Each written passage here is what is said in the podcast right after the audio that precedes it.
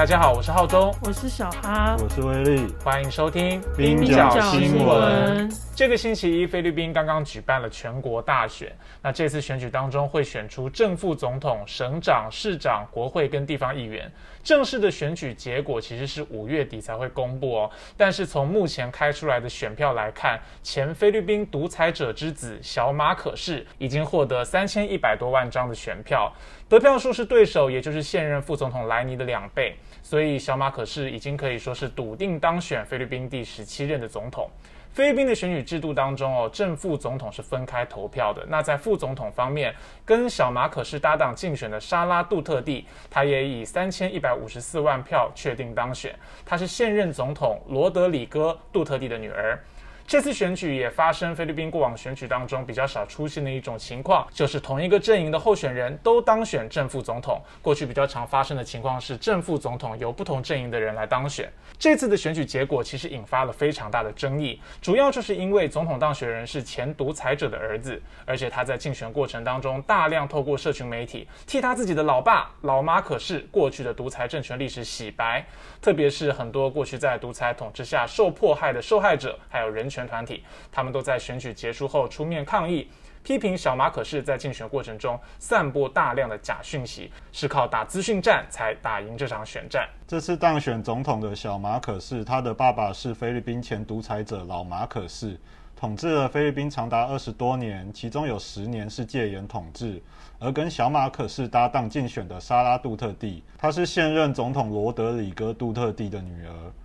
罗德里戈杜特地在任内实施严厉的反毒战争，犯下很多法外处决跟侵犯人权的罪行，现在正面临国际刑事法院的调查。哇，这两个家族合起来一起参选，然后还淡选了，那他们是想要挑战最邪恶的组合最邪恶组合。对，而且我们可以看看小马可是主要的竞争对手莱尼罗布雷多，他是现任的副总统，以前还是一个人权律师。哦竞选中，他主要的政见就是提出恢复民主，还有建立透明政府的口号。所以这两边的形象其实差距非常的大。嗯，有分析家就预测这场选战是菲律宾近代最重要的选举之一，因为选举的结果会决定菲律宾未来将继续走向改革或是民主倒退。哎，对，还有一个很特别的事情，就是说这次参选总统的候选人呢，里面还有一个菲律宾的拳王帕奎奥。有拳王哦，有拳王哦。这帕奎奥很特别，他以前曾。经在八个不同量级的拳击赛获得冠军，他有十二个冠军头衔呢。为什么可以在八个不同量级？因为那不是体重就不一样忽胖忽瘦，是不是？他忽胖忽瘦哈，所以他应该也算是菲律宾的民族英雄吧。所以他在国际上也算是蛮知名的。没错，我就很记得他之前跟美国不败拳王梅威瑟的对决。嗯，他是谁赢？梅威瑟赢，梅威瑟赢。哦，果然是不败拳王啊。然后帕奎奥他后来还当选了菲律宾的众议员，然后他今年呢是代表执政党，也就是杜特地所属的政党民主非人国民力量党去角逐总统。不过他最后只获得四百万张选票，而且得票率才六点六趴。不过他没有当选也不算多可惜啦，毕竟帕奎奥跟杜特地他们政治理念立场都很相近，他们支持死刑，而且他们反对统治。哦，据说帕奎奥以前跟杜特地是政治盟友。有，而且也同属一个政党。我们回到这次的选举结果，其实最大的争议啊，引发很多人抗议的，就是因为小马可是他出身一个独裁者家族，而且他竞选过程中不断的替自己的爸爸独裁统治历史洗白。那人其实不能选择自己的出身，但是其实你可以选择自己的政治立场。如果你跟自己的家族切割，甚至割袍断义，对过去的独裁统治采取一种批判的立场，那当然立当别论嘛。但是小马可是他不只是独裁者的儿子，他还选择替过去的独裁统治历史护航，那这是这次主要引起争议的原因。没错，像小马可是他就曾经称自己爸爸是政治天才。嗯，那我们来看看小马可是的爸爸老马可是到底是何许人也。他其实，在一九六五年的时候就当选了菲律宾总统，之后统治了菲律宾长达二十年，直到一九八六年爆发人民起义之后才被迫下台。那老马可是在政治上任人唯亲，但是治理经济不彰，在下台前，菲律宾社会贫穷率高达百分之七十，所以导致民怨四起。那在外交方面，老马可是跟美国关系密切，他接受美国数十亿美元的援助。还有外交支持，嗯，而且在越战议题上，他也支持美军进入南越。在一九六八年的时候，西松成立了菲律宾共产党，隔年又成立了武装力量新人民军。呃，目的就是用游击战的方式推翻政府。嗯，那到了一九七二年，老马可是就用拯救菲律宾免于共产主义侵害的理由宣布了戒严。那之后一直到一九八一年前，开启了长达九年的独裁统治。哦，那其实，在这段时间里面，马可是政权严厉镇压国内的左派跟异议人士，对他们实施酷刑、监禁，甚至是法外处决。那根据估计。老马可是统治期间，就有超过三千两百人遭到杀害，而且至少发生三万五千件酷刑，并有七万名政治犯被囚禁。但是美国对于这些状况都视若无睹，甚至持续援助支持马可斯政权。天哪！美国不意外吗？嗯，而且当时马可氏家族的奢华生活也跟社会一般人普遍的穷困现象形成一个强烈的对比。大家应该都有听说过菲律宾第一夫人伊美黛的故事吧？嗯，就是那个很奢华的那一个花蝴蝶。没错，她其实是菲律宾的选美皇后，后来嫁给老马可氏。像我小时候。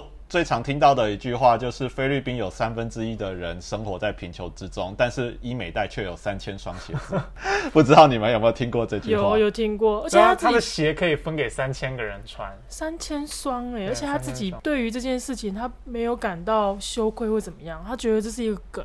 他说后来大家也会送他鞋子，他就不以为意哎。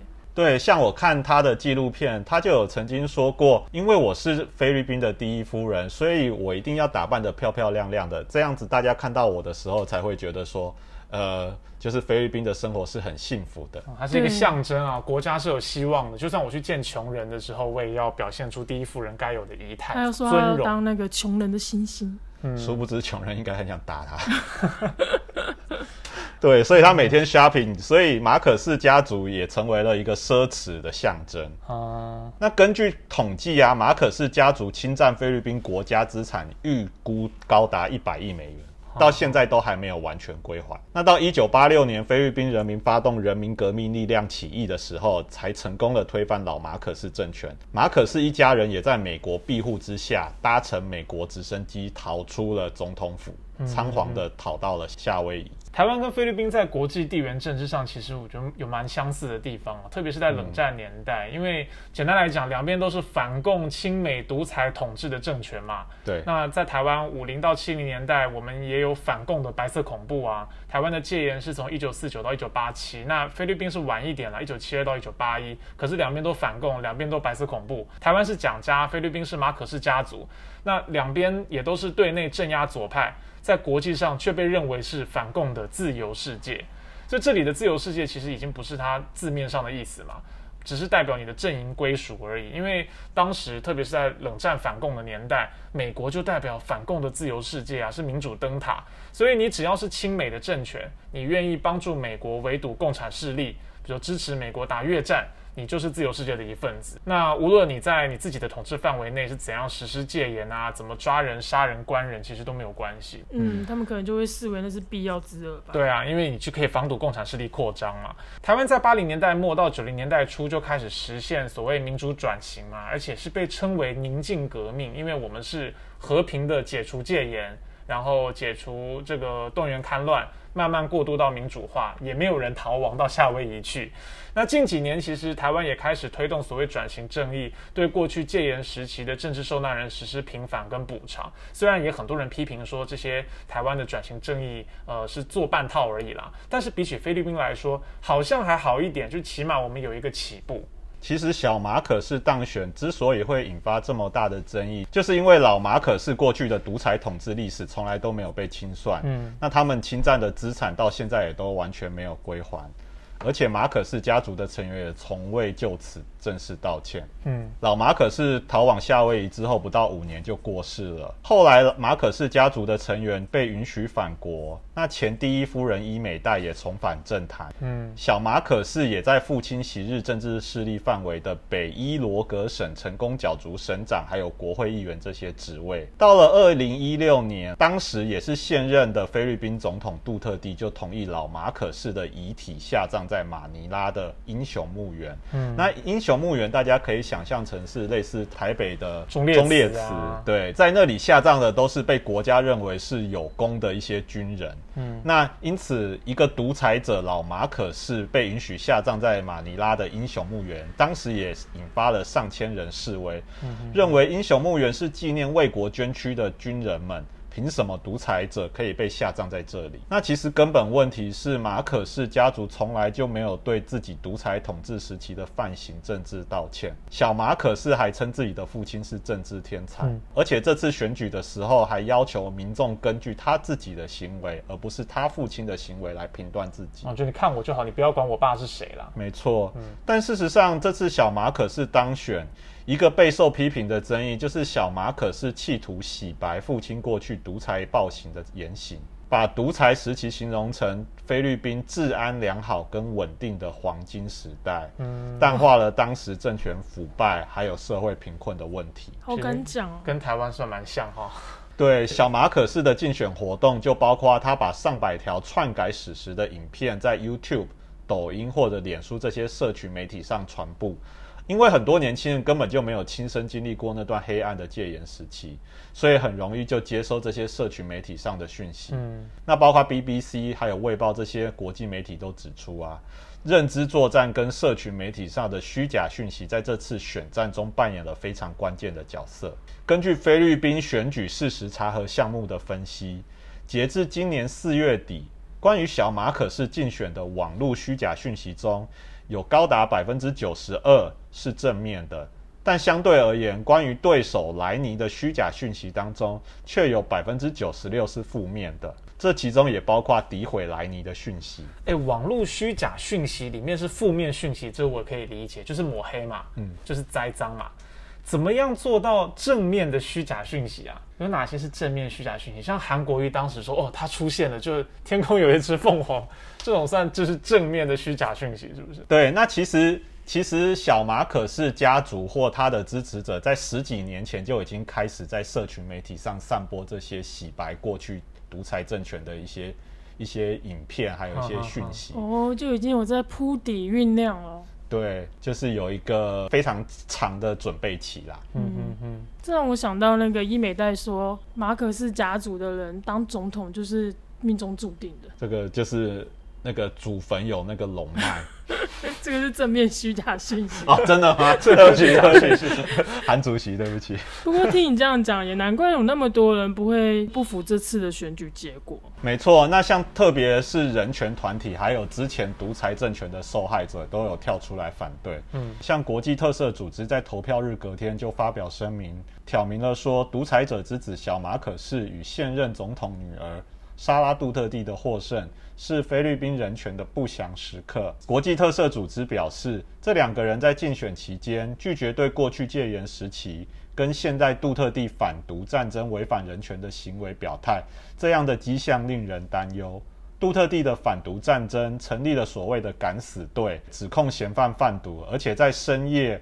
而且通常是未经审判的情况下私刑杀害嫌犯，其中也包括许多运动人士跟异议者，是用反毒之名去打击政敌啦。没错，那杜特地的反毒战争估计导致两万人被杀害。另外一方面，杜特地也严打批评自己的媒体。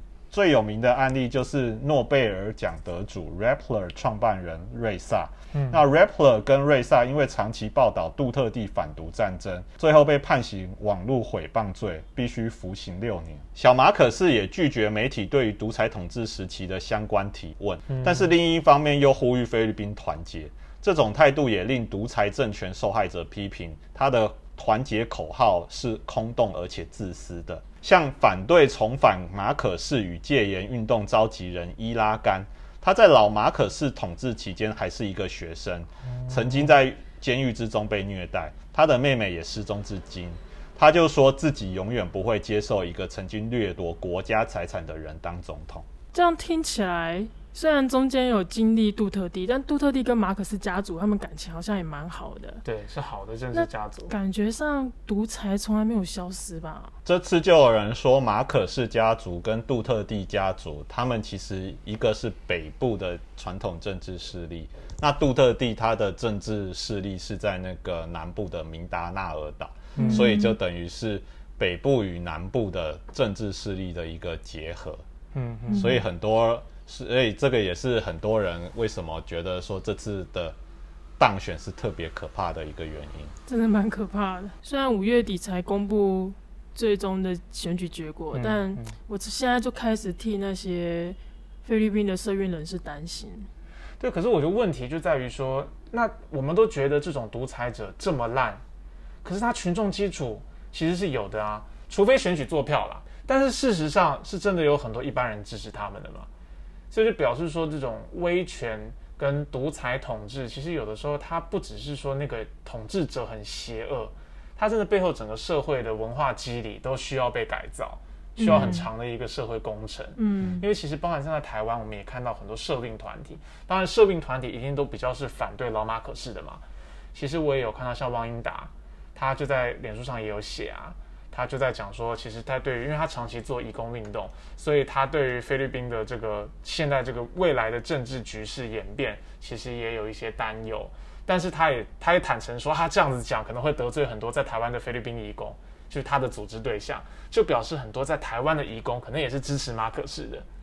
对，这个其实很没办法，就是说知识分子可能的确有一个理想，或者我们可以判断说，我、觉得就是不管是从历史来看啊，从过去的执政事迹来看，就觉得这个人不行，但是他就是获得了很多普罗大众的支持，那怎么办？对啊，我觉得这是确实是一个很大的难题。这样很可怕，这样就让我想到伊美代讲的那句话，就是嗯说穷人需要一个漂漂亮亮的人当他们的星星，希望之星。好，我们今天的节目跟大家介绍一下这个礼拜刚刚出炉的菲律宾总统大选的结果。那当然五月底的时候才会有正式的结果出来啦，但是现在其实看起来已经大势已定了。那未来菲律宾还会有什么样子的可能的状况？比如说刚刚小哈讲的，会不会有社运人士马上倒霉？